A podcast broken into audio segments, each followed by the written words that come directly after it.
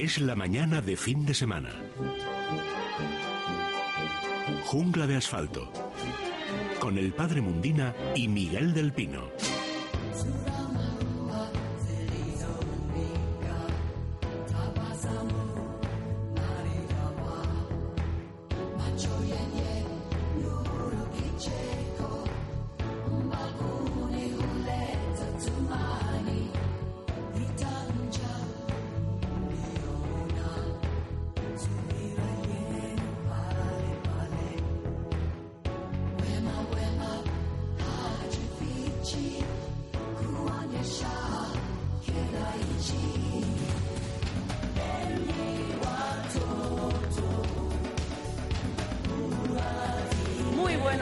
Todos. Son las 11 y 3 minutos, las 10 y 3 en Canarias. Y tenemos jungla de asfalto por delante, mañana de fin de semana por delante. Ya saben que la función, la misión de los medios de comunicación, aquí también tenemos responsabilidad, es informar, formar y entretener. Sobre todo, nuestra pauta fundamental en la mañana de fin de semana es, por supuesto, informar, pero también formar y entretener. Y en la parte de, de formación, pues es importante también arrojar luz sobre lo que está sucediendo o lo que, eh, lo que es lo mismo, lo que tiene relación con nuestras mascotas, con el mundo natural. Bien, profesor Del Pino, buenos días. Buenos días, pues sí, efectivamente, tienes toda la razón. Este programa tiene vocación naturalista, científica, de naturaleza, y eso nos pone un poquito en, la, en primera línea a la hora de tener que Claro. establecer contacto con nuestros oyentes.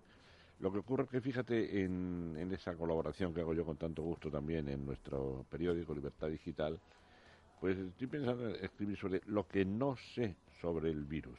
Quiero decir, bueno, todo el mundo sabe mucho y dice saber mucho, pero lo fundamental, Elia y padre que están ahora por ahí, todos, es aplicar el principio de prudencia. Es que sencilla en la ciencia a veces, ¿verdad? Aplicar el principio de prudencia. Ser prudentes porque este es uno de los muchísimos miles, por no decir millones, de virus que andan por ahí con reservorios en la naturaleza y que podrían pasar al hombre. Claro. Y este y otros muchos que puedan venir, el hombre no lo conoce. Hay un primer momento cuando entra un organismo invasivo en, el- en nuestro cuerpo, o en el de cualquier animal o vegetal, que unas células defensivas lo cogen, lo agarran, "Ven, este para acá", y lo presentan a los, anti- a los anticuerpos y a las células defensivas. Mira, ha entrado este intruso. Y en este caso el sistema defensivo dice, no lo conozco, ¿quién es? No lo había visto nunca. Ya, Es nuevo, claro, claro, es nuevo. nuevo. Entonces el organismo rápidamente tiene que poner todas sus defensas a trabajar para rechazar al, al recién llegado, al indeseable recién llegado. A partir de ahí, un juego perfecto biológicamente de la inmunidad. Y este virus ya nos ha enseñado algunas cosas muy interesantes. Primera y rara, no ataca a los niños, bendito sea Dios. Mm, Bendi-. Bueno, ataca a los niños, pero no produce mortandad en los niños. Bendito sea Dios. Eh, Algo bueno tenía que tener el, el bichejito de los demonios, ¿verdad? Y luego también sabemos que de una manera también curiosa, también rara en un virus, muestra una marcada mm, tendencia a, a cebarse en, la, en las personas mayores. Sí. Protejámoslas. Mira, me quiero extender un segundo solo para decir que durante la crisis económica y tal, María Teresa y yo sabemos en el instituto que los abuelos fueron una pieza fundamental en la Claro. familia. Sacaron las castañas del fuego para poder tener pluriempleo los padres, para poder el abuelo se hacía cargo de todo, de los niños, aportaba su pensión. En este caso, Vamos a devolverles el favor. exacto, Elia, Claro. exacto. Claro. Porque mira, cuando el cierre de colegios, que me parece algo imprescindible también dentro del principio de precaución que yo estoy diciendo, ¿verdad? Cuando cerramos los colegios, yo dije, "Pero es, es que hay que cerrarlos, pero por Dios, cuidado con los abuelos, Claro. que no se trate ahora de que el abuelo quiera con la responsabilidad. Y dicho esto, y antes de saludar al padre y a todos los oyentes, quiero decir algo que, que no quiero que se me olvide nunca en todo el tiempo que yo pueda tener todavía dedicación pública a la Mm. divulgación científica, que es que hoy es el aniversario del fallecimiento de Félix Rodríguez de la Fuente. Efectivamente. Y queremos tener aquí también hoy, pues un, hoy y todo el mes, si me lo permitís, un recuerdo muy especial a Félix que empezaré dentro de un momento. Claro que sí, ese gran divulgador. Bueno, está por ahí ya el padre Mundina. Padre, buenos días. Muy buenos días. Venga. Buenos días, padre. Bueno. Le voy a dar el teléfono a los oyentes. Si tienen cualquier duda, nos pueden llamar al 91 573 9725. 91 573 9725. Venga, pues sin más dilación. ¿Vamos a airear esto? Abrimos la Airemos, ventana. Venga, airemos. vamos. Es la mañana de fin de semana. Jungla de asfalto.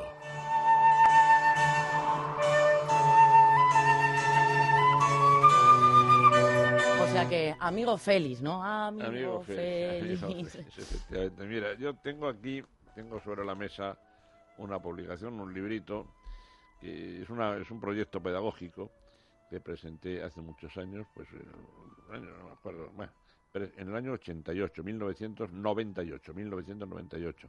Presenté este proyecto, perdonen antes de nada que hable en persona de mí, pero que es, es algo muy, muy personal lo que voy a contar, ¿verdad?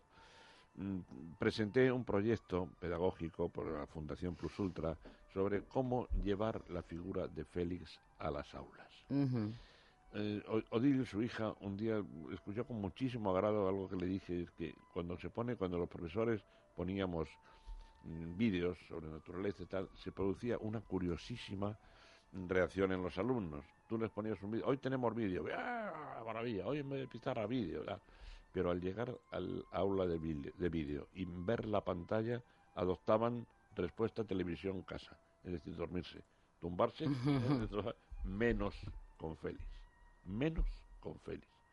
Si le ponías uno de los documentales de Félix Rodríguez de la Fuente, los chicos de las diferentes generaciones a las que yo he hecho esto año tras año, seguían hipnotizados mirando la pantalla. Único, ¿eh? el único que consiguió esto. Bueno, pues esta, este proyecto pedagógico mm, repasaba una serie de aspectos de la figura de Félix, sugiriendo yo que se llevaran a las aulas. Tuve la, la gran satisfacción de recibir el, el primer premio, pero casi me cuesta la vida, Vaya. porque el hotel en el que estábamos descansando salió ardiendo por la noche. Qué barbaridad. Pero afortunadamente no pasó nada de nada. Salimos muy felices de allí todos y para mí el incendio fue un simple, una simple anécdota y el premio una, una de las mayores satisfacciones de mi vida. ¿verdad? Uno de los temas clave en la figura de Félix de la Fuente no fue el lobo, como se suele decir, fue el hombre, el hombre. Y de hecho su programa máximo, el triunfador, fue el hombre Y la, tierra. y la tierra. ¿eh? Y hacía referencia especialmente a las culturas de pastores, a las culturas salvajes de África, y el hombre era para él su principal preocupación. Después, si me lo permitís, dentro de un rato, cuando el ritmo del programa lo permite, pues hasta leeré un texto extraído de este proyecto. Muy bien. Fíjate que Félix tenía como, como divulgador, de eso que estábamos hablando, de, de informar y, y formar, eh, tenía todo lo contrario a lo que se entiende por el eh, estilo periodístico. Frases subordinadas, largas. ¿verdad? Palabras eh, que formaban parte de, de una jerga, ¿no? Entre el cultismo y también a veces lo, lo vulgar, entiéndase por vulgar, bueno, pues lo, lo oriundo, ¿no? De cada, de cada lugar, el vocabulario. Fíjate, cambio, yo creo que esa fue la clave, ¿no? También, Sí. la originalidad, lo genuino. Efectivamente. Y en cambio se recreaba a veces en el manejo de palabras procedentes de culturas. Por, ejemplo, una frase que, de, un, texto de él, a el lámpico, el lámpico pastor, el lámpico pastor. Y yo pregunté un oye, ¿quién sabe lo que quiere decir lámpico? Y varias niñas eh, ecuatorianas, varias chiquillas ecuatorianas, enseguida dijeron, sí, la lampa es, es, es una, un instrumento de labranza, tal, que, en Europa no conocía, por no había tenido contacto personal con todas esas culturas. Voy a, con tu permiso, con vuestro permiso, voy a leer dos frasecitas que Joaquín Araujo extrajo para su gran biografía de Félix de dos autoridades, definiendo a Félix. Dijo Faustino Cordón, un biólogo de gran prestigio, su labor de divulgación de la vida de los animales ha sido excepcional, eficaz e inteligente. Tenía claro un objetivo, la conservación de la naturaleza. Faustino Cordón, biólogo. Emiliano Aguirre, paleontólogo, definió así a Félix. Creo que Félix Rodríguez de la Fuente era un científico en toda la extensión de la palabra, que además enseñaba amando lo que enseñaba. Y esta otra me parece preciosa, es del biólogo al que muchas veces hemos nombrado aquí, José Antonio Valverde. Atención porque es muy bonita esta definición de Félix. Le vi transformarse de un estudiante de medicina nada ortodoxo en una especie de híbrido entre Tarzán y San Francisco, rodeado de la aureola televisiva de un superstar. Qué bueno lo de San Francisco, porque en realidad, claro, San Francisco de Asís lo que hacía era casi hablar a los animales, ¿no? Predicaba a los animales porque las personas estaban un tanto ajenas, ¿no? Y en especial al lobo. Al lobo, efectivamente, el hermano lobo. Descanse en paz el doctor Rodríguez de la Fuente, eh, pero su memoria no descansará nunca. Ya nos encargamos de ello, los que tenemos que encargar. Muy bien. 11 y 13 minutos, 91 573 9725, 91 573 9725. Pueden empezar a llamar ya. Hemos abierto la ventana con el gran Félix Rodríguez de la Fuente. ¿sí, Miguel? y ahora que dicen lo de llamar, claro, el, tema de los animales domésticos y el coronavirus preocupa a muchas personas. Eh, un querido amigo y un gran veterinario hoy nos va también a poder ilustrar sobre qué hacer todos aquellos que tengan animales domésticos y miedo al coronavirus. Yo de momento les adelanto, tranquilos. Venga, perfecto. Nos vamos con las plantas. Jungla de asfalto, con el padre Mundina y Miguel del Pino. Bueno, padre, ¿con qué planta vamos hoy? Hoy tenemos una planta, bueno, yo digo que es preciosa porque no hay ninguna planta que sea fea, eso es, eh, es así, sobre todo para los que amamos la naturaleza. Pero la planta de hoy, Elia, es una planta que hasta un principiante la puede cultivar porque es muy fácil de poderla cultivar.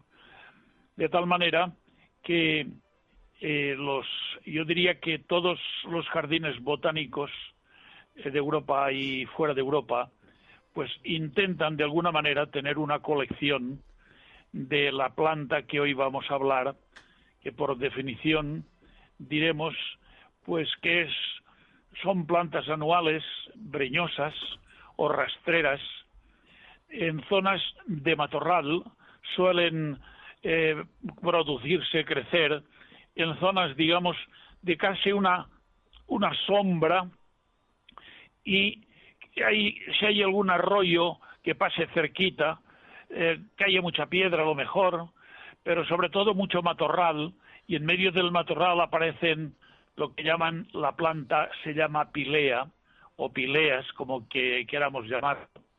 Son unas plantas preciosas precisamente por su follaje, por el color de sus hojas, no por las flores, que también florecen, pero que la flor es, prácticamente insignificante. Eh, podríamos decir también que el nombre, eh, digamos, eh, científico, genérico científico, deriva de una palabra griega que se llama pilos. Pilos quiere decir sombrero. ¿Y a qué viene esto? Viene a que las pileas también florecen, aunque no es la flor lo importante, flor es significante y la flor tiene la forma de un sombrerito. Y por eso en forma femenina. Y, tiene esa forma femenina y le llaman, por eso le llaman eh, también viene de, pilea viene de nombre pilos. Eh, estas eh, hay dos grandes grupos de pilea dos grandes grupos.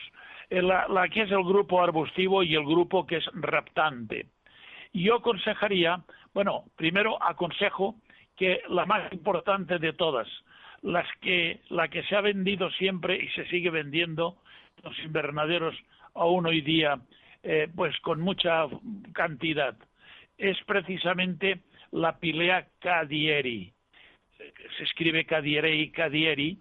Es una planta cuyas hojas, el verde, está manchado, digamos, como si alguien cogiera un pincel y así le diera unas pinceladitas a lo largo y, de, y ancho de la, de la hojita en las dos mitades de la hoja de color plateado. Y esta planta es de, de, una facilidad de cultivo que he dicho antes que hasta un principiante podría pues eh, cultivarlas. Eh, los que son amantes de las plantas y tienen espacio tratan de tener pues una casi una colección. Digo colección que puede conseguir en viveros o en, naturalmente en viveros, porque floristerías pueden tener una variedad, dos, tres probablemente, pero donde uno puede encontrar las variedades es precisamente en los viveros. Y yo diría que después de la Cadieri, si yo sé que me dicen muchos, eh, particularmente cuando me llaman preguntando fuera, digamos, de micrófono, pues me dicen, padre, siempre que estaba, yo pues tengo el bolígrafo y una, y una hojita por si tengo que apuntar algo.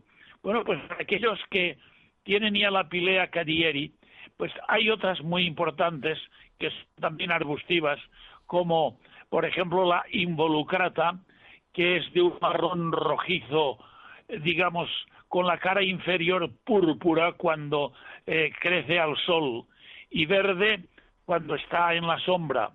Está la pilea también Montbelay, que es una superficie acusa, acusa de, eh, de una superficie acusa también, digamos, una coloración muy especial. Y tenemos la pilea bronce, que es verde bronce mate y centro plateado. La pilea repens, que tiene una cara interior púrpura. Y la pilea microfila.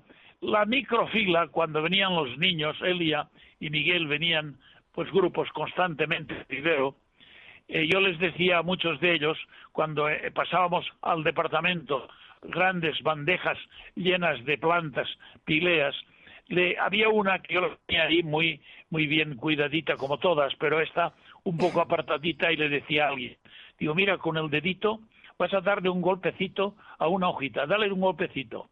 Y con el dedito le daba un golpecito y, y el chaval se, se, se hacía hacia atrás porque aparecía una nubecilla una nubecilla que tocaba así, ¡pum! salía una nubecilla de polen, que es la microfila.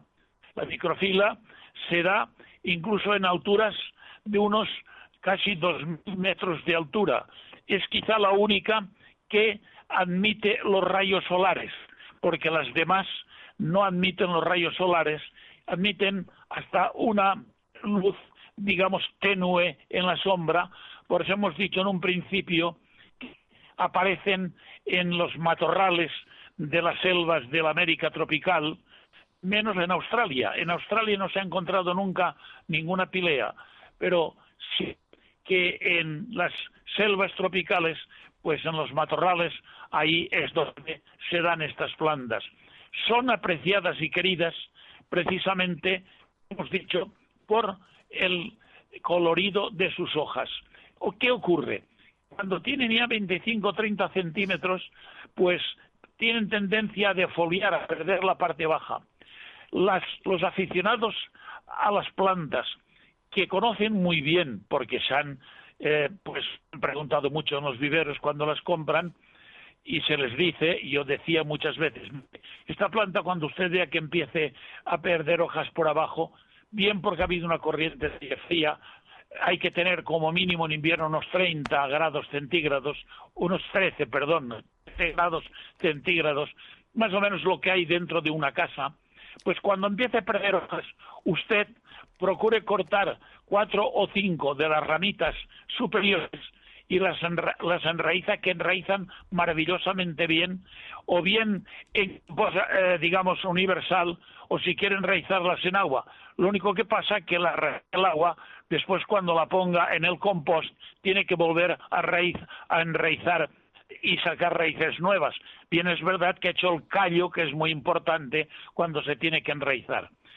Todas las personas aficionadas, casi todas, han hecho colecciones y han incluso, eh, pues qué sé yo, han ido corriendo por todos los viveros cuando ya tenían, por ejemplo, los que yo he nombrado, porque luego hay de estos dos grupos, las que son, digamos, arbustivas, eh, erectas y las que son reptantes, de, reptantes tenemos o también una, una cantidad de ellas, pero solamente hay dos que se venden en el mercado, que es la de presa y la numularifolia, que la numularifolia tiene unas hojitas, digamos, circulares, acolchaditas de unos 18 milímetros y tallos rojitos.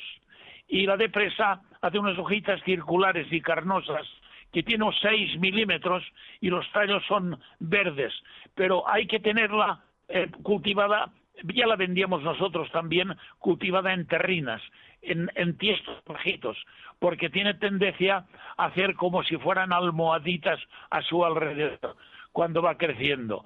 Por tanto, la planta de hoy llamada pilea, pileas, y hemos dicho que el nombre viene del griego pilos, sombrero, por la parte femenina de las, de las flores que suele dar, que son insignificantes, pero que suele florecer, es una colección de plantas que hasta los principiantes pueden disfrutar de ellas.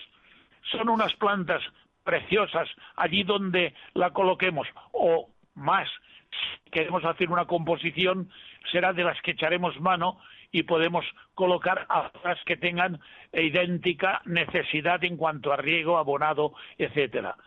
Por tanto, Elia, hoy he traído estas plantitas porque hay mucha gente que todavía pues, cuesta eh, cultivar algunas plantitas y tienen las tradicionales, el geranio, pues a lo mejor, pues qué sé yo, la alegría de la casa, pues tienen algunas, pero ignoran que hay plantitas que son muy fáciles de cultivar, que alegran perfectamente un salón y una casa y que no dan prácticamente ningún trabajo. Es solamente de otoño a, eh, digamos, todo lo que es el invierno, pues la mínima cantidad de agua.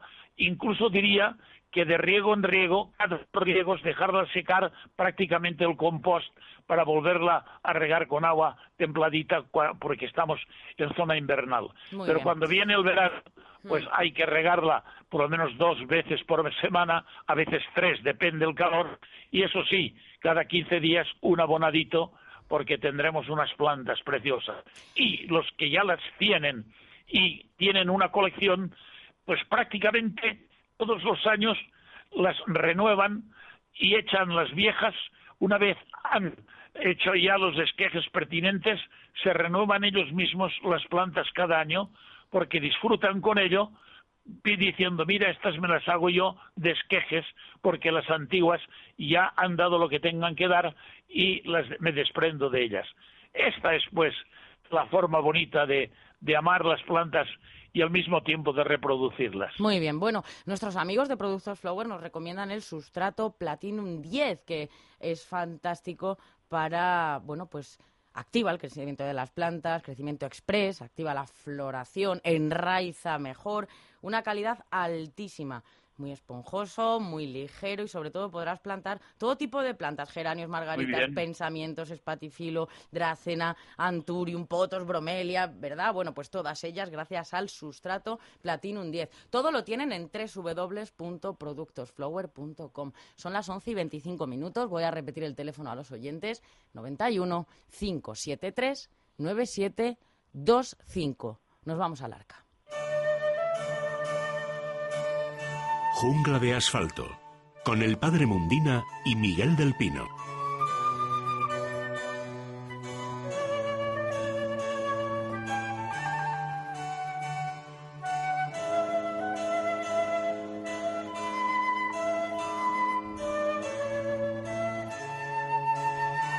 Pues hoy el lobo. El lobo. Pero no un lobo cualquiera. No un lobo cualquiera. Eh, los lobos de Félix. Pero además a mí me gustaría leer un texto de Félix Rodríguez de la Fuente donde cuenta cómo vio él su primer lobo. Es impresionante. Y se trata de lo siguiente. Él tenía 12 años. Cuando cumplí los 12 años, mi padre me regaló unos prismáticos de campaña, sus primeros prismáticos. Era un hombre que se, crió en Poza de la Sal, en un pueblo. Entonces mm, iba a participar todo el pueblo en una lobada. La lobada es una lobada. Lobada se llama cuando el lobo ataca al, ganado. Ha habido una lobada, pero también cuando el pueblo se organizaba para ir en busca de lobos, una cacería de lobos. Y él, como un chavalín, con sus micrófonos, con sus recién estrenados prismáticos, pues tenía la oportunidad de ojear, de avisar a los cazadores, por allí van los lobos, tal. Entonces se puso a mirar desde una mata de boj, dice él, a ver cómo era eso del lobo. Y dice lo siguiente. Finalmente el fantasma apareció ante nosotros. Por unos instantes me pareció vislumbrar en aquel bulto grisáceo la fealdad y la peligrosa apariencia que tantas veces me habían descrito. Con gran emoción tomé los prismáticos y me los llevé lentamente a los ojos. Lo que vi jamás se borrará de mi memoria. La faz del lobo era de una belleza indescriptible. La amplia bóveda de su cráneo, formada por dos pequeñas y triangulares orejas, reflejaba una gran inteligencia. Sus claros, serenos y profundos ojos, con el color del ámbar, miraban hacia mí con aire interrogante, sus firmes y vigorosos aplomos, su pelaje entre pardo y plateado y toda la armonía de sus formas superaban a cuanto yo había visto en el mundo animal. Este fue el primer contacto entre la imagen de un lobo visto con prismáticos y la sensibilidad de Félix. Resulta que el lobo no era la representación del diablo, sino precisamente una de las criaturas más bellas que él había visto nunca, y opinión que muchos compartimos. A partir de ahí, Félix, con la ayuda de, su esposa, Marcela, a la que enviamos desde aquí un fortísimo y cariñosísimo abrazo, y con algunos naturalistas, entre ellos Carlos Sanz, que hoy día es el encargado del llamado Parque del Lobo en Castilla y León, y el que mañana, espero, nos espera para, para ver si podemos charlar con él por teléfono para recordarlo, troqueló una manada de lobos. ¿Mm? Siempre con la ayuda de Carlos, que estaba ahí, que hoy es una, una autoridad mundial en el lobo. Bueno, pues yo tuve la satisfacción, el placer de entrar en la jaula con él, donde la jaula, el enorme jaulón, donde él tenía sus lobos troquelados. Se llamaban Rómulo, Remo, eran los dos principales, y luego las hembras eran Valquiria, Sibila, Caperucita. Mm, qué nombres más significativos, claro. Y Félix eh, sentado en una silla conmigo al lado, un poquito detrás, y eh, entre él y la puerta, por si las cosas le ponían feas, que él sabía que no los iba llamando, venían, Rómulo, ven, Rómulo, no dejes que se acerque Rómulo tanto a tu señor, y tal. El caperucita, que era una preciosidad, andaba por allí también enfadada porque alguien había entrado. Un espectáculo que hoy día se recuerda como un estudio de etología de primer orden mundial y que le dio a Félix fama en este sentido en el mundo entero. O sea que no era solamente un divulgador, un hombre eh, que fuera capaz de alcanzar el éxito máximo en televisión, sino que era también un científico. Bueno, pues Rómulo, Remo, Caperucita, Valquiria, los lobos de Félix. O sea que hoy no traemos al, arca unos lobos cualquiera, sino que son los lobos de Félix. Y mañana a lo mejor traemos al hombre que tanto colabora con él y que tanto mm, aprendió y enseñó también de los lobos y que hoy es una autoridad mundial. Le mandamos un abrazo también a Carlos Sanz. Claro. Dicho. Dicho queda. Bueno, oye, ¿y nuestros amigos de Menforsa? Pues ayudando a lo que pueden también en este caso al tremendo problema que estamos padeciendo, que es el coronavirus, ¿verdad? ¿Cuántas veces hemos hablado de que Menforsan, a través de sus las diversas divisiones de laboratorios Wilper, trabaja mucho también en el terreno de la desinfección. Mira, en el caso de los canarios, por ejemplo, las jaulas tienen que ser desinfectadas a fondo. Cuando van a criar, hay que limpiarlas a fondo todas las semanas. En el caso del perro y el gato, pues el, sustrato en el que vive, el suelo, el, balcón al que se asoma. Y para eso hoy recomendaremos, bueno, primero recomendamos la web de Menfosana y encuentran todos los productos, pero en particular hoy el fregasuelos esterilizante. Ah, bueno, claro. Utiliza un producto que es definitivo, el amonio cuaternario. El amonio cuaternario, me decía hace poco un amigo veterinario que puede con todo. El ¿eh? amonio cuaternario, con el que se, es un flyer para limpiar los suelos y tal. Mira, volviendo al tema del coronavirus humano, afortunadamente, y por los datos que vienen de China, parece que dura poco fuera del organismo. En cambio, el virus del moquillo, del perro, pues puede durar más de un año. ¿eh? Entonces, el, este limpiador que estamos diciendo, si ha habido un perro en casa que ha estado enfermo y tal, es conveniente limpiar el suelo de esta manera durante mucho tiempo. ¿eh? Y digo que, afortunadamente, el coronavirus con las cosas estamos aprendiendo en día a día de él, parece que por lo menos dura poco fuera. Por eso se corta antes si cumplimos a rajatabla las recomendaciones que nos están dando. ¿eh? El aislarnos en los centros de casa. Si encima este virus durara mucho tiempo, pues sería muchísimo peor. Así que por una parte, Menforsan, recordándonos que a través de las distintas divisiones de laboratorios Bilper puede estar atendiendo al problema de la desinfección de suelos, de todo el hábitat donde tenemos el animal, etcétera. ¿eh? Y luego la otra parte ya, hombre, ahora parece menor, pero tampoco que el bolsillo se puede resquebrajar claro. con cosas. 25% de descuento. Muy bien, pues eso es importante. www.menforsan.com. Nada, unos consejitos, enseguida volvemos, nos vamos de viaje como cada sábado con Teresa hasta ahora. Porque si vas con Guardián. ¿Has escuchado esto de Guardián? Esto nos vendría genial para Íñigo y Natalia. ¿Por? Pues porque yo lo paso muy mal cada vez que se tienen que volver solos por la noche a casa. Con esto, si les pasa algo, desde Securitas Direct nos avisan, pueden localizarles y mandarles ayuda. En Securitas Direct protegemos lo que más importa. Llama ahora al 900-130-900 o calcula online en securitasdirect.es. Recuerda, 900-130-900. Tendremos que empezar a pensar en arreglar el jardín. Necesitaremos productos Flower, sustratos, abonos, fitosanitarios. Pues vamos a comprarlos ya. ¿Qué te parece si este año hacemos un huerto ecológico? Flower también tiene productos ecológicos para jardín y huerto. Sería perfecto. Comprémoslo todo, pero que sea Flower. Claro. Mira, en productosflower.com podemos conocer toda la gama.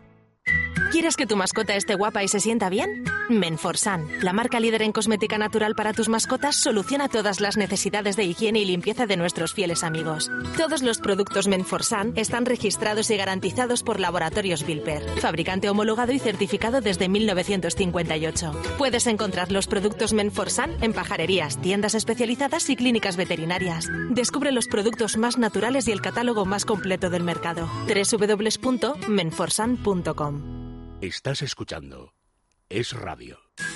Colacel Antiox es el antioxidante más eficaz. Para la piel y articulaciones. Y lo demostramos. Aporta proteína de colágeno que aumenta la masa muscular y vitamina C que potencia la formación de colágeno. Y es realmente eficaz porque se asimila más del 90% de sus componentes. Colacel Antiox, mucho más que colágeno. Mundo natural.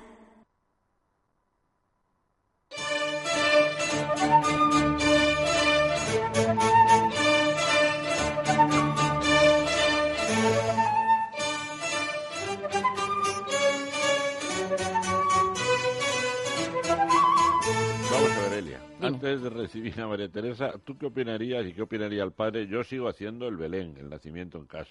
¿eh? Pero bueno. Bueno, ¿y qué te parece si yo te dijera que mi Belén tiene rocas volcánicas que dan un aspecto precioso, esas Mm. montañas.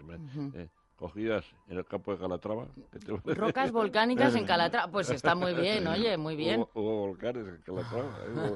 Eh, nosotros conocemos las zonas clásicas de volcanes de España, pero es que en el pasado España era muy diferente hubo volcanes en Calatrava. Y lo digo porque María Teresa hoy, claro, no nos va a incitar a viajar, Dios le libre al pobre, ¿verdad? Todo lo contrario, te- sigamos las recomendaciones, ya viajaremos. Pero en el momento, pues las cosas interesantes las dejamos en la agenda para dentro de poco. Muy bien. Teresa, buenos días. Muy buenos días, Buenos días. buenos días. Bueno, ¿dónde vamos? Pues eh, como decíais, en las circunstancias actuales se recomienda no salir de casa y dejar los desplazamientos para cuando se supere esta Pero situación. la agenda, pero la agenda En la agenda está.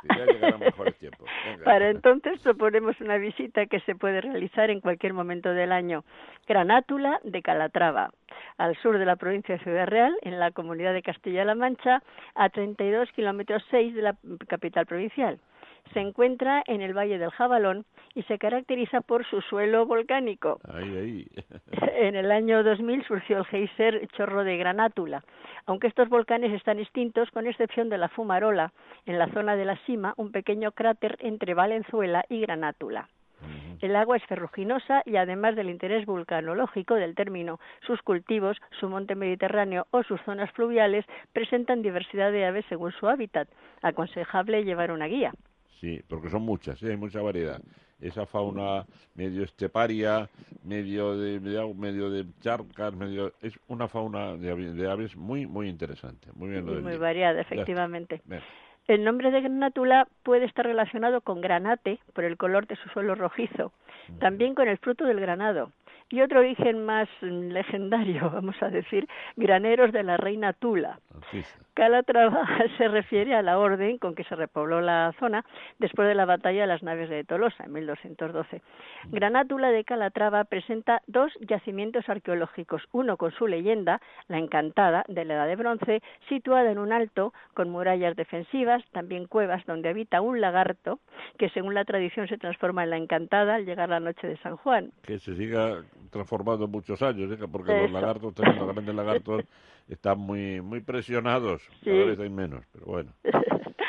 y otro yacimiento, el de Oreto y Zuqueca, con restos de distintas épocas, necrópolis visigoda, baptisterio paleocristiano y baños árabes, se cree que los más antiguos de España.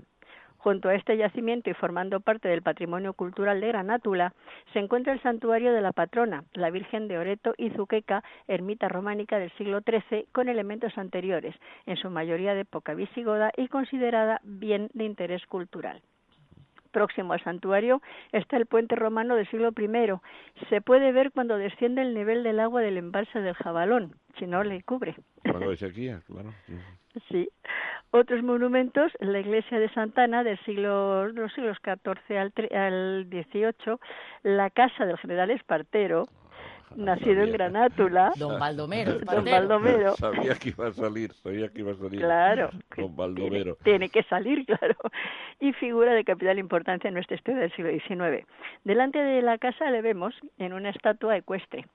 para los horarios de las visitas en monumentos, yacimientos arqueológicos, volcanes, recomendamos la página del Ayuntamiento de Granátula. Ofrece interesante información, fotos y mapas. El paseo por el pueblo nos muestra la arquitectura popular manchega, patios con columnas y los adarves, que aquí son callejones de vecinos, muchos abiertos a la calle, casas de labradores, quinterías también. En el término Igualmente construcciones para usos agrícolas, en este caso norias, almazaras, bodegas. Destacamos los caperuchetes circulares, son unas cabañas de piedra para uso agrícola, como parece, y también unos enigmáticos círculos que podrían ser antiguas corralas de ganado bravo para la cubrición de las, de las hembras. Esto es especialmente interesante porque todas esas los terrenos que no han sido muy fértiles, como incluso escorias volcánicas, tal y cual, pues sí se han empleado también para echar ahí al ganado más arisco, que era más difícil de manejar. Y hay razas ancestrales del toro bravo, Elia, por ahí, que es un tema que está pidiendo investigación. Esto es una especie de, de corralas fósiles para, para el ganado bravo, ¿verdad?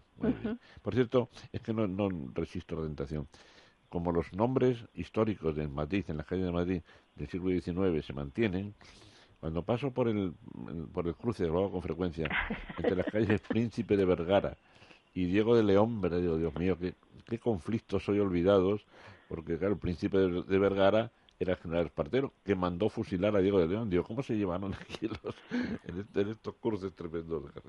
Bueno, te, dejo, te dejo seguir. Son elucubraciones histórico-científicas. Continuemos. Pues nos vamos a épocas actuales y llegamos a una escultura de un zapato de tacón hecha de acero, tres metros de altura y cinco de longitud, mm, y tiene más de mil eh, mm, cuatrocientos kilos de peso. Es obra del escultor Enrique Pla. Su nombre es Feminidad II y es un homenaje del pueblo a una obra de un cineasta de la zona que ha filmado aquí parte de una de sus películas, Volver. Ah, Hablamos de Pedro Almodóvar, como no. Hay una ruta cinematográfica para realizar en coche por Almagro, Granátula y Casa de Calatrava, donde nació este director. Y en cuanto a nuestra ruta, haremos hoy, haremos hoy con la imaginación un recorrido. con la imaginación, pero ahí queda, un recorrido senderista uniendo el yacimiento arqueológico de la Encantada y el volcán de Cerro Gordo. Se visita siguiendo unas pasarelas y ha pasado a ser utilizado para gravera y extracción de áridos, como muy bien se explica en la descripción de la ruta. La encontrarán los amigos como Ruta de la Encantada y Cerro Gordo, valorada con 33 en Piquiloc, casi 5 horas contando con las paradas 21 kilómetros 63, dificultad moderada de 643 metros subimos a 799. Y va a ser especialmente duro comer también con la imaginación hoy, María sí, pero ahí queda, ahí queda. comida virtual. Pues los recursos, vid, olivo, cereal y cultivos de huerta nos llevan a una gastronomía rica y popular. Mojes, o sea, platos de mojar pan, pistos, tiznao, se elabora con bacalao, pimentón guindilla y también buenos vinos manchegos, siempre con moderación. Nuestros amigos ya esto ya lo saben y, cumplen perfectamente con lo que comentamos. Venga, pues Teresa, muchísimas gracias. Un fuerte abrazo. Pues un abrazo para todos. Muchas gracias. Adiós, adiós. Bueno, Miguel, hay que dar información y precisamente tenemos a un eh, amigo que nos va a informar sobre el virus en este caso, pero también nuestras mascotas. claro, es que es fundamental. Mira, el Colegio de Veterinarios ha mandado un protocolo de divulgación también a todos los profesionales, lo cual es muy muy interesante. Sabe, padre, que claro, los, veterinarios son científicos y tienen también la responsabilidad de, cuidarse al, al, recibir a muchas personas en sus clínicas, ¿verdad? Entonces hay un protocolo y lo primero que queremos hacer es tranquilizar a todos los amigos que tienen perros, gatos, cualquier animal doméstico, que los veterinarios siguen, siguen vigilando, siguen en guardia. Hablamos con el doctor Piedrola, el doctor Oscar Piedrola, que tiene su clínica en un barrio de Madrid con un nombre precioso, Tres Olivos, todos los nombres están basados en el Quijote y ha tenido la habilidad de estar con nosotros como siempre que se lo pedimos, es un queridísimo amigo. Buenos días, doctor Piedrola. Buenos días, Miguel. ¿Cómo estás, amigo? ¿Qué tal?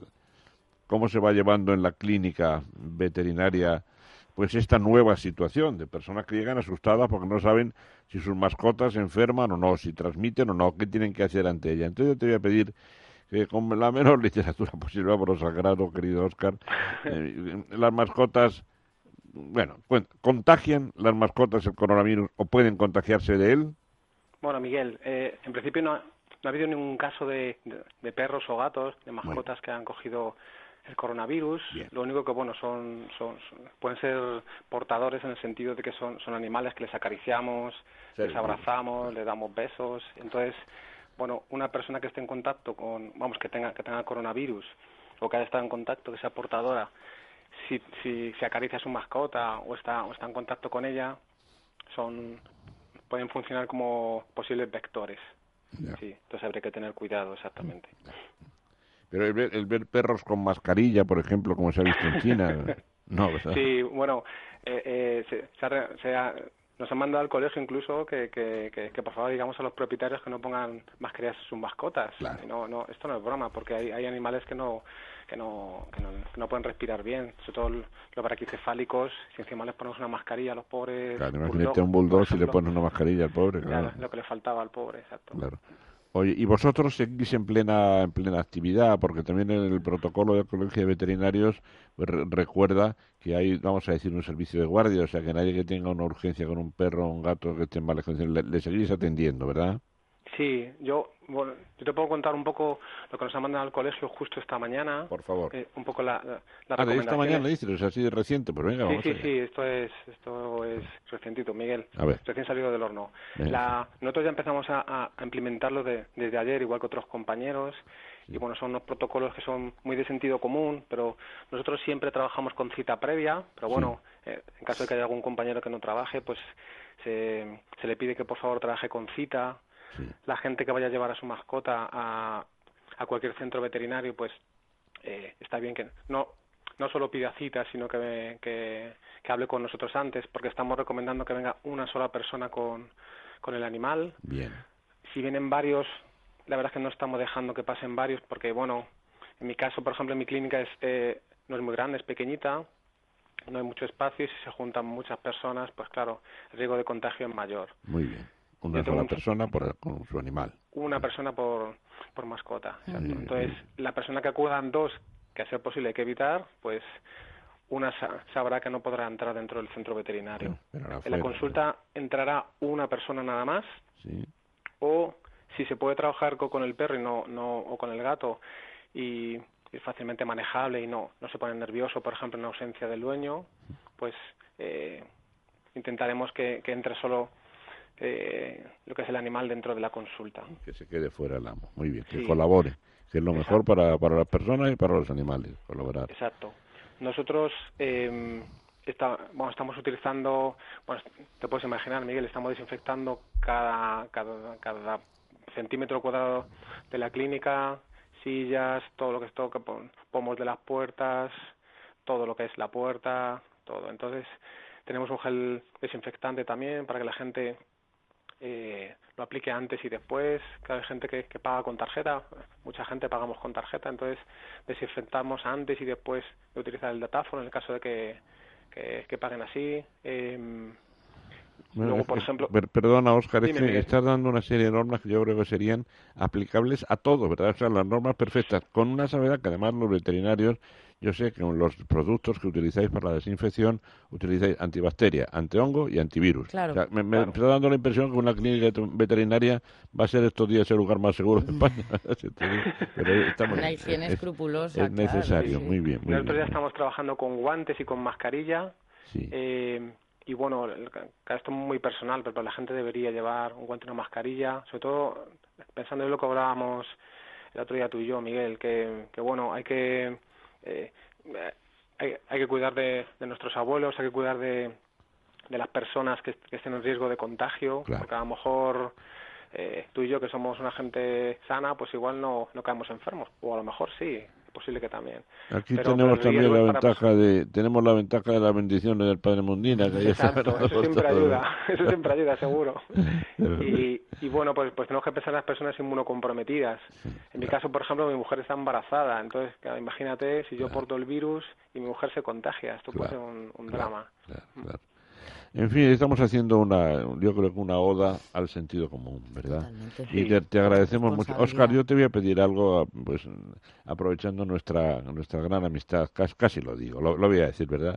Que Oscar fue alumno mío. Ah, muy bien. Sospechaba algo, sí. Y es uno de esos orgullos personales que uno tiene por ahí. Igualmente Te- para- te voy a pedir, Oscar, que, podamos estar en contacto durante todo el tiempo que dure esta epidemia, que, que sea nuestro veterinario de cabecera en estos días. Yo encantado, ¿eh? encantado de ayudar al- ayudaros a vosotros, a los oyentes, a quien, a quien pueda. Pues ya sabes, estás, estás comprometido, estás de servicio, ¿eh? Eh, te llamaremos durante todos estos días, Dios quiera que dure poco la epidemia, pero tú serás una guía muy importante para el tema de los animales domésticos que tanto queremos y que tanto nos preocupan. ¿eh? Así que un abrazo muy fuerte. gracias. Oscar. Un abrazo a todos. Adiós, adiós. Bueno, vamos con la primera llamada. Nos vamos a Burgos. Está ahí María Ángeles. Tiene una duda para el padre Mundina. María Ángeles, buenos días. Hola, buenos días. Buenos días. Buenos días, María Ángeles, le escucho. Buenos días, padre. Usted sabe que yo le aprecio mucho a usted. No, le llamo porque hoy es aquí un día radiante, precioso, y estoy llena de con mis flores y mis plantas, que es mi afición favorita. Y, y quería comentarle, pues, que, que soy una aficionada a reproducir plantas. Y le quería comentar que me eché unas semillas de estos árboles que luego echan unas flores muy bonitas y luego queda como una vaina no sé de qué tipo de variedad de árboles, ni sé cómo se llama, pero me han brotado y tengo un montón de ellas. que dan, que dan unos, dan eh, unas flores blancas. No, moradas y de varios colores. Ya. Bueno, el tema es que me han brotado y eso le quería comentar que soy una aficionada a las plantas. Los, los huesos de melocotón que metí este verano en unas plantas me han brotado también. Este año, como no ha nevado, como no ha helado muy fuerte en Burgos, pues tengo una terraza preciosa. Los geranios eh, no se me ha helado ninguno, están todos floreciendo. Qué Parece bonito, mentira. eh, Pero, pero sería bueno, sabría que el genario sería bueno de todas formas que lo podara. Sí, no, yo les puedo, les parto y- por la mitad poda- porque la- están raíces. Y la poda que usted haga, aprovechala para enraizar las plantitas que ha cortado, las ramitas que ha cortado. Eso no se preocupe porque yo les doy, les doy cuando una vez que he reproducido, porque no sé qué hacer con ellos, pues les, re- les regalo. Pero mi pregunta un poco era, si, si no lo sabe y me lo quiere contar otro día, es que en alguna otra ocasión sí que me han brotado esas semillas de esos árboles, pero no consigo que se hagan grandes. No sé si hay que cruzarles Bueno, o hay porque, que... porque son árboles, bueno, pero los que usted ha visto están plantados fuera en jardines, pero fuera al exterior. Pero no, pero- yo, los tengo, yo los tengo en la terraza al exterior, ¿eh? tengo una terraza muy bonita en patio Sí, de sí, pero, pero está dentro de una maceta. Bueno, sí, pero... Y ahí el, el espacio es circunscrito. Sí, le irá creciendo y se le hará pues un arbolito, puede que puede cuando tenga que tiene una sola rama o tiene alguna desviación también, porque si no córtele una parte de arriba para que ramifique y en vez de subir mucho que ramifique y se haga como un arbolito. No, yo estoy satisfecha porque primero que han abierto las semillas, que no pensaba yo que hice.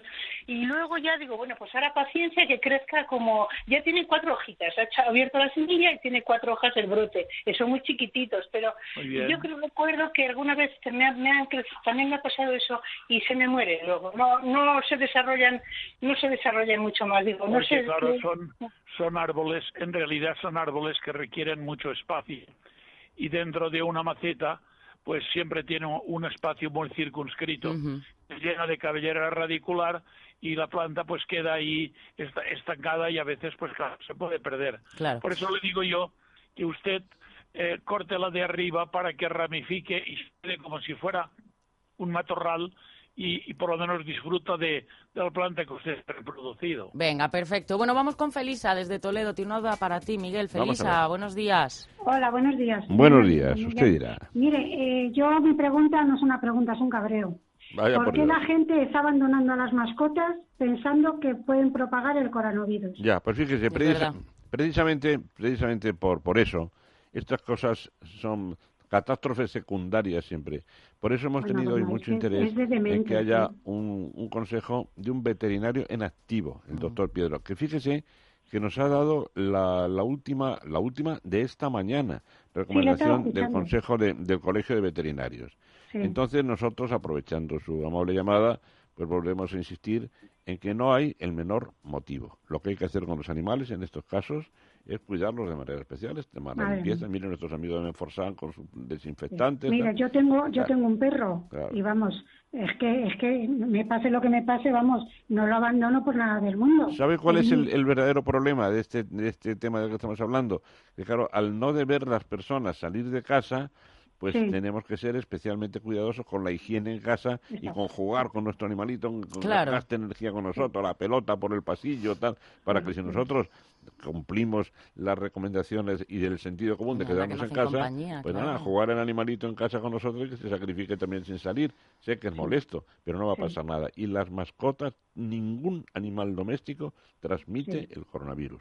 Yo como usted, es que amo a los animales, Claro, vamos, más todos. que a los humanos. Todos los oyentes. Pues. Felisa, muchísimas gracias. Un Muchas fuerte gracias. abrazo. Adiós. Hasta luego. Gracias. Vamos con Javier de Madrid. Tiene una duda para usted, padre. Javier, buenos días. Hola, buenos días. Buenos días, Eh, Javier, le escucho. Muy bien. Eh, vamos a ver, yo tengo un par de granados en una parcela y me Sí. pasa que sobre el mes de agosto, antes de que engorden las granadas, da bastantes granadas, pero cuando tienen un diámetro más o menos de 5 centímetros, todas se rajan. Todas, todas, todas. Se los abren. dos granados. Se abren, Sí. sí. Y Bueno, ya, y ya no, no crecen más. Y no están claro. maduras todavía. Eso, eso lo, lo he experimentado en el campo de un amigo que tenía colgando, eran granados con fruto, además de variedades buenas y con frutos de cierto volumen. Y estaban todos completamente abiertos. ¿Usted lo abona? Eh, sí, Yo no lo abonaría. no. No, no, no abone. Eh, Pase un año sin abonarle y deje que eh, él, él se espabile y saque sus eh, sales de donde las tiene en la tierra. ¿Usted lo tiene en la tierra o en maceta? En tierra, en tierra. Pues yo, En tierra Mire. con tierra ácida, me dijeron. usted, sí, en caso de abonarle que sea, eh, digamos, de, de, de estiércol de caballo o estiércol de, de granja, de, de, eh, de gallinas, etcétera. Eh, pero no le eché ningún tipo, ningún tipo de abono, digamos, porque eh, probablemente la fortaleza que le produce al árbol lo después del fruto. Venga, pues ese es el consejo, que, que no lo abone y que vaya sacando solo sus nutrientes. Y ya la última llamada, un minutito, eh, es eh, José de Sevilla, tiene una duda para usted. Padre, José, buenos días. Buenos días, padre. Enhorabuena por su programa. Hace una gran labor, hace una gran labor magnífica. Mire, padre, tengo un albaricoque precioso aquí en el jardincito de casa y tengo ya el año pasado medio fruto. El problema que tengo cuando empiezan a madurar se ponen pochos y no ¿Se sé ponen? a qué se pochos, o sea, blandos y no se pueden comer. Eh, no sé si yo no le pongo ningún producto, ni cobre, ni azufre, nada. No sé si tengo dos perritos por aquí por el jardín, no sé si la mosca de las cacas, que las quito diariamente, puede O- afectarle o- o y picarlos, que, no o- sé. o que levanten la patita en el tronco y dejan allí, digamos, eh, su recado de que, de que aquello está ocupado. Pudiera Mm, ser. No, no, no. pero no, pero no, ¿y usted no ha no. notado si tiene algún tipo de plaga? No, al abrirlo están pochos, se ven gusanitos blancos, pero, Pero, no pero me- sí, pero me refiero en cuanto al árbol, si usted ha mirado si tiene, tanto en el haz como en el endés, tiene que mirar si tiene alguna plaga, porque habría Mm. que tratarlo. No, está perfecto. ¿Podría ser las moscas de las cacas que picaran, que pusieran huevos en la fruta o lo descartamos? Claro que puede ser, puede, puede picarle. Por eso Pues- yo le aconsejaría que cuando está ya el fruto está, digamos, como si fuera, eh, pues no sé, no llega a una almendra, yo trataría el arbolito con un polivalente Vale, un tratamiento polivalente para, para ese para evitar, por ejemplo, el que vayan, porque puede ser la mosca blanca que puede albaricoque, naturalmente. sí. Bueno, padre, hasta aquí vamos a llegar. Volvemos a hablar mañana. Un fuerte abrazo. Gracias, muy bien. Muchísimas mañana. gracias. Cuídese, cuídese mucho usted también. Miguel, mañana, mañana seguimos. Hasta mañana, muy mañana bien, seguimos muy bien, con más bien. temas. Aquí te espero. Bueno, no se vayan nada. Les damos unos consejitos muy breve y enseguida estamos de vuelta porque continúa la mañana del fin de semana hasta la una y media. Venga, hasta ahora mismo.